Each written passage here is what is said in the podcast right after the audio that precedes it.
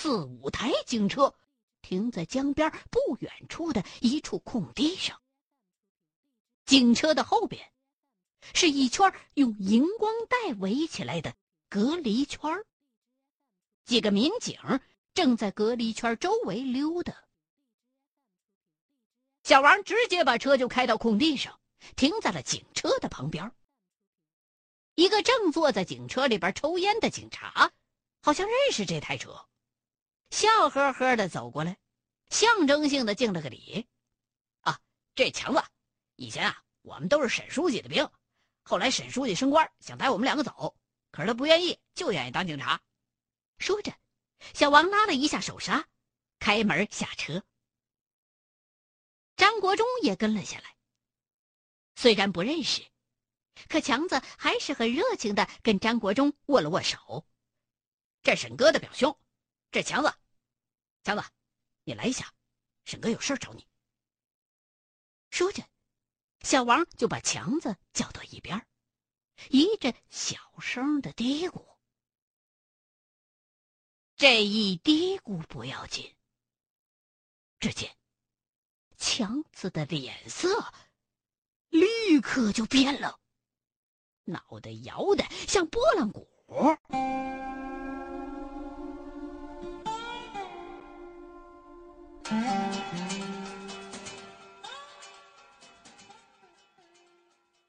哎，张国忠心里边这个郁闷，心说自己这个好人怎么当的这么费劲呢？皇上不急，急死太监呢。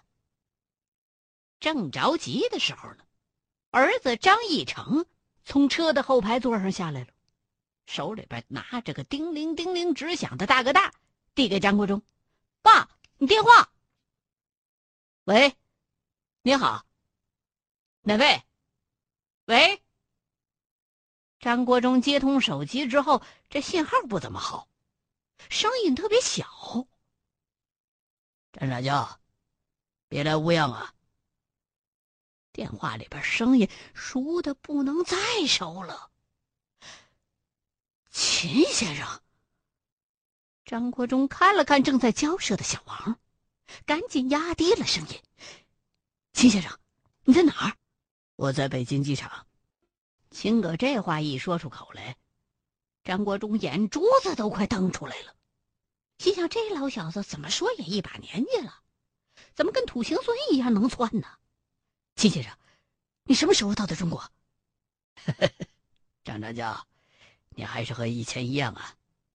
我这次来，带来一个好消息和一个坏消息，你想先听哪个呀？看来呀，这几年没见，秦格也学会开玩笑了。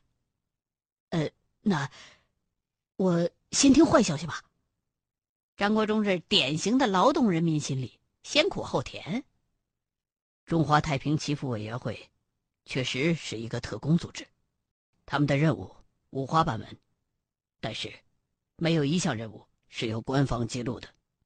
所有的任务在下达的时候，全都靠口头传达，就算偶尔有文字命令，也要在阅读完毕之后立刻销毁。所有人。包括军统局的高层特工人员，甚至都不知道这个组织是干什么的。秦葛的口气虽然一直是这么不冷不热的，可是张国忠听了之后还是挺高兴。这么详细啊？是啊。如果这就算坏消息，那好消息还不定得多好呢。那好消息是什么呀？张长教，我还没有说完。这个组织的所有人员，平均每半年换一个名字。组织成员的身份涉及各个行业、各个年龄，但是具体有哪些职业，并没有详细的记录。组织的最高职务是秘书长，这个人直接对戴笠负责，所有的任务。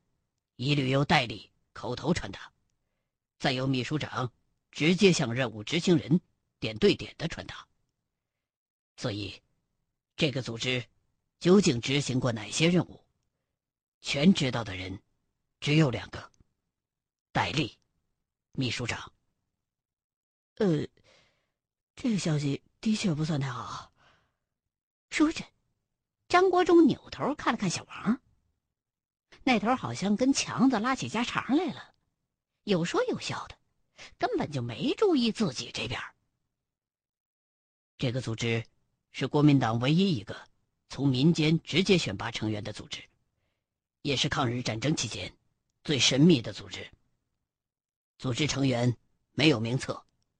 甚至，各个成员之间都互相不认识，不知道彼此在做些什么。还有，这个组织经常在接到一些特殊任务的时候，临时从民间选拔成员，并且不经过任何训练，直接就派去执行任务。任务执行完毕之后，大家相安无事。很多人只为这个组织服务过一次。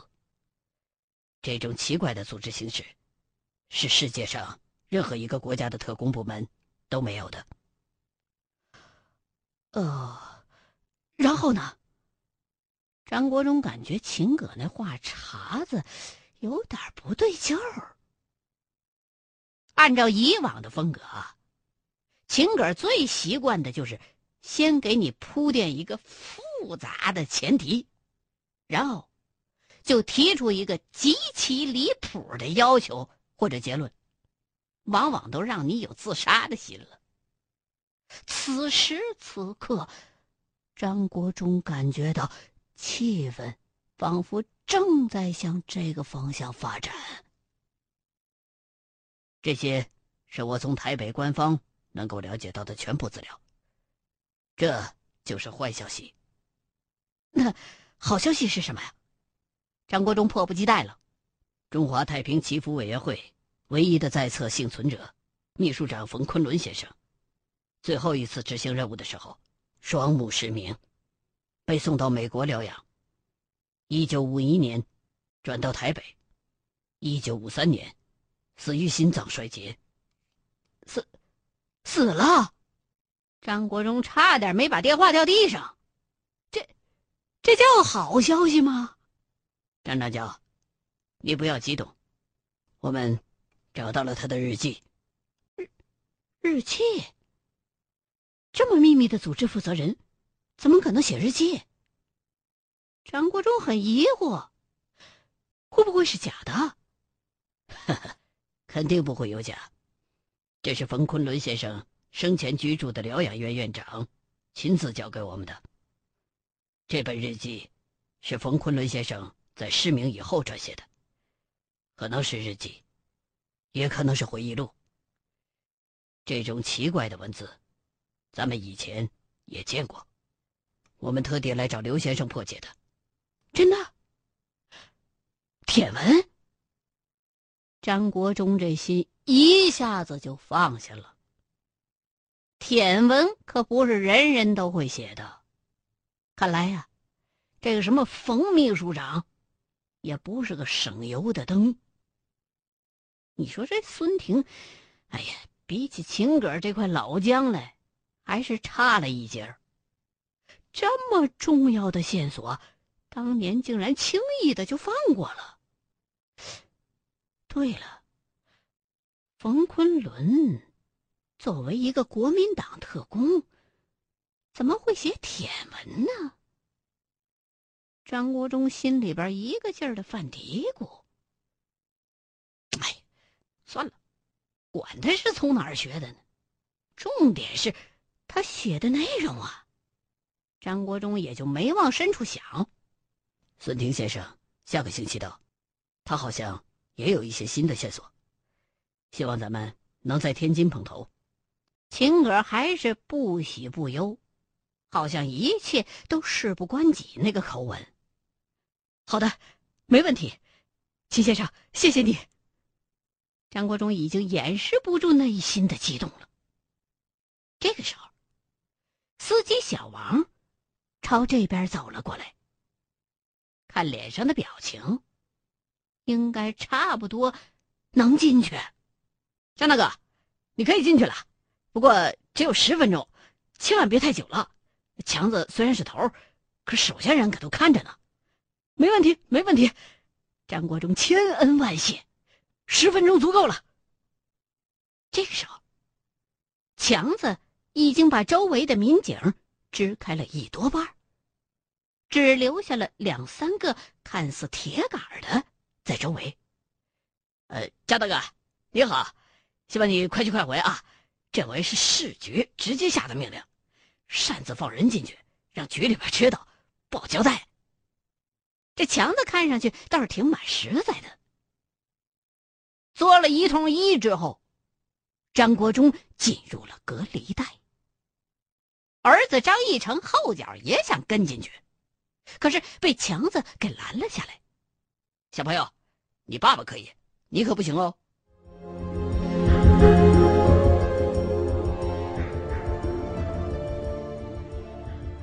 隔离带内。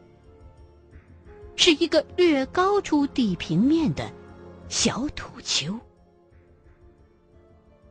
土丘的侧面有一个洞口，低着头可以进去。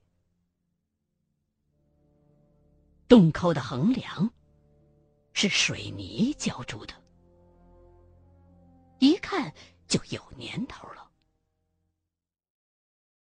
往下。走了大概四五米的斜坡，就是一个水泥洞穴。确实挺像防空洞的，典型的由前线工兵修筑的应急性的建筑。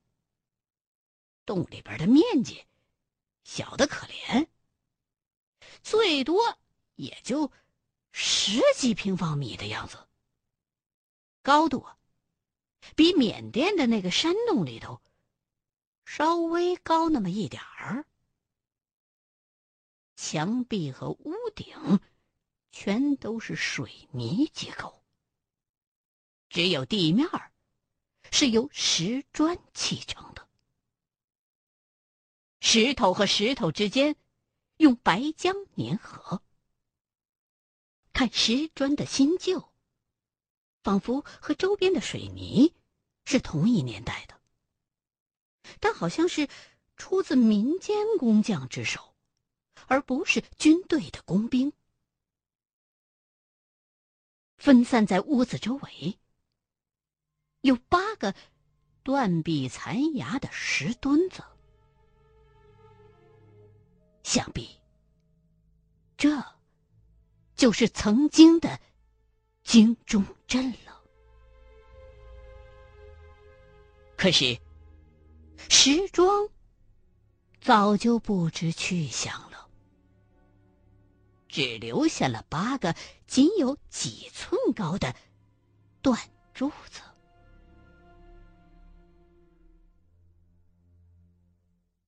打开手电，张国忠仔细的看了看地面。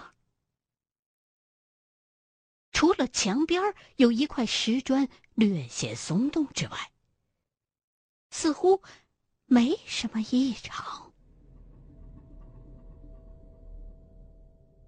整个洞穴完全可以理解成为一个防空洞。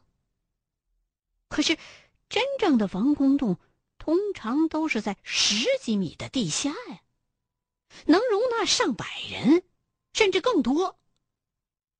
而这个洞穴的顶层，似乎只有三四米厚，而且这么的狭小。这种构造能防什么空啊？莫非是考古队敲开的？张国忠发现那块活动的石砖。挺奇怪的，看白浆的裂缝，虽然特别的不明显，但并不像是自然开裂的，倒很像是人为的。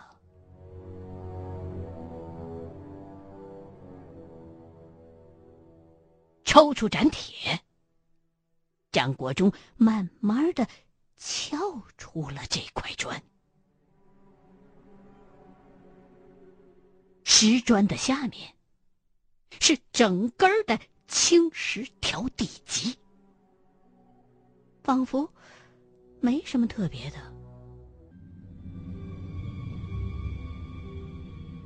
张国忠用手擦了擦砖上的泥，用手电仔细的照了照这块石砖，并不是见棱见角，边缘都很圆滑。只见在石砖的沿儿上，仿佛……刻着一行字儿，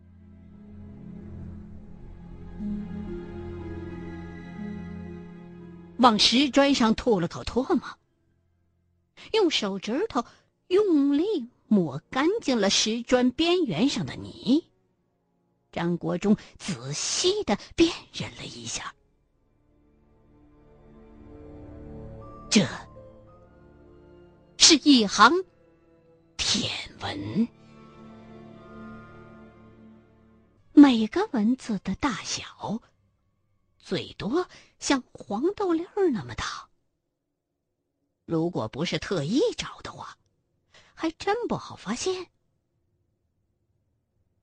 这行舔文写的内容是：青山南足洪荒勇，唯以血肉。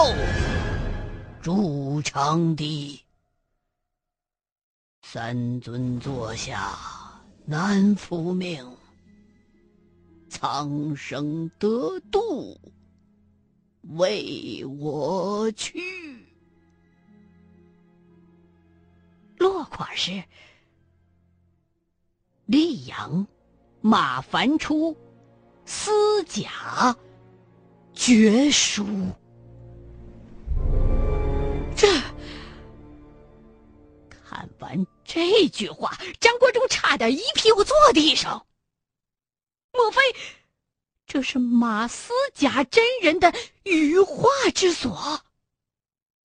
身为茅山掌教，不治百尺崖，羽化于世外清净之地，怎么羽化在国民党军队的工室里了？再有一点让张国忠脑袋爆炸的事儿，就是马思甲真人在留绝命书的时候，竟然说出了自己的本名。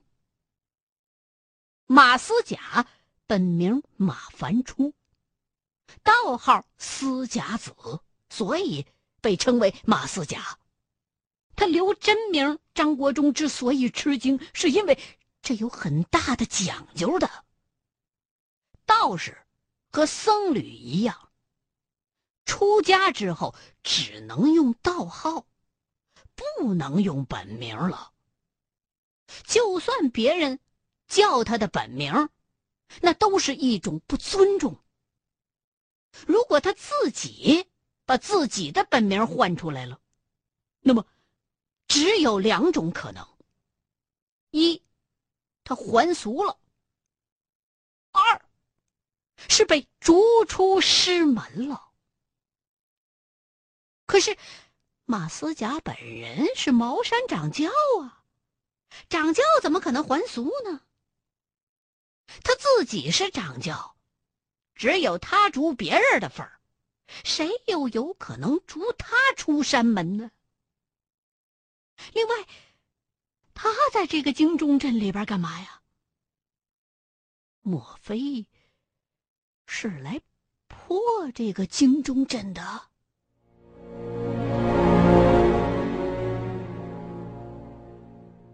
也不知道考古队是不是也发现这个。大着脑袋，张国忠把这块石砖小心的给放回了原处。不过，张国忠倒是不担心考古队能有人懂舔文。张大哥，你看完了吗？强子站在洞口开始催了。哦，完了，完了。张国忠关掉手电，走出了洞口。这回多谢了啊，来日必有重谢。嘴里这么说着，张国忠的心里头可正是忐忑不安呢。本来只是想学雷锋做好事儿，救救那些考古队的人而已，没想到却找到了这么一条吓死人的线索。莫非？这也是那个什么中华祈福委员会的杰作。看来，一切只有等破译完冯昆仑的日记，才能见分晓了。哎，什么谢不谢的？沈哥的事儿就是我的事儿，这次只能给张大哥你争取十分钟。我派出去巡逻的弟兄就快回来了，您多担待啊！这强子好像还挺不好意思。呃，强子兄弟，不知道江那边归不归你管呢？问这话的时候，张国忠也不好意思。呃，张大哥，出事儿了，就是那边，都当兵的在那站岗呢。这这个我实在……哦哦，没关系。改天我一定登门道谢。张国忠问那话本来也就没抱什么希望，强子这么回答也是在他的意料之中。张大哥，下回你再来湖北，一定得找人兄弟我，免费给你当导游。你看，呃，前面那个山峰啊，叫孝子峰，传说呀是一个孝子变的。小王一看张国忠在沈官堂那面子挺大呀。这时候也想拍点马屁，可张国忠哪有心思看什么山峰孝子峰啊？满脑袋都是那个金钟镇的事儿。江边修两个那东西，还修上防空洞了，为的什么呀？正琢磨呢，包里边电话又响了。这回啊，打电话的是罗金明。张大哥，医院找着了。罗金明在电话里面的声跟特务一样。哦，什么病啊？我跟你说，你一定要保密。主治大夫私下跟我透露，是癔症，说有二十多年没见过这种病了。我再问，他就不说了。